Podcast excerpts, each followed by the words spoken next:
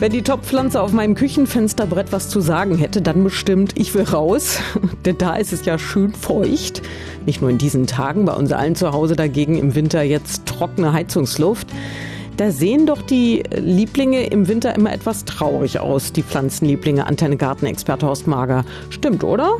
Also ich finde bei Zimmerpflanzen immer ganz wichtig Einfühlungsvermögen. Ja, man sollte sich immer überlegen, wo kommt meine Pflanze eigentlich her? Ich glaube, das hilft. Und da gibt es so ein paar Sachen, die man machen kann, um es den Zimmerpflanzen zu erleichtern. Was denn? Was ist das Wichtigste? Meistens ist es so, die trockene Heizungsluft ist echt Mist möglichst weg von der Heizung oder da, wo die Pflanzen alle zusammenstehen, die Heizung einfach mal runterregeln. Sie an Fenster stellen, die in kühleren Räumen einfach sind. Schlafzimmer ist oft ganz gut oder von der Heizung halt weg. Ja, da muss ich ähm, das wohl doch nochmal überdenken mit den Pflanzen am Küchenfenster.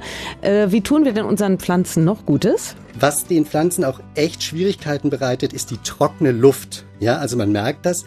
Viele Pflanzen, die Grünlilien auch, also eigentlich ganz robuste Pflanzen, die bekommen braune Blattspitzen. Und da sieht man, äh, ganz toll finde ich das jetzt nicht, mein lieber Pflanzenbesitzer, kannst du was tun. Also idealerweise nimmt man seine Pflanze aus dem Übertopf raus, das nur dieser Kunststofftopf oder Tontopf oder was auch immer das dann ist, und stellt die vielleicht auf einen Backstein, kann auch irgendwas anderes sein, und dieser Backstein steht in einer großen Wasserschale. Ja? Und da stellt man die Pflanze drauf, in die Mitte von dieser Schale, wie in so einem kleinen Feuchtbiotop.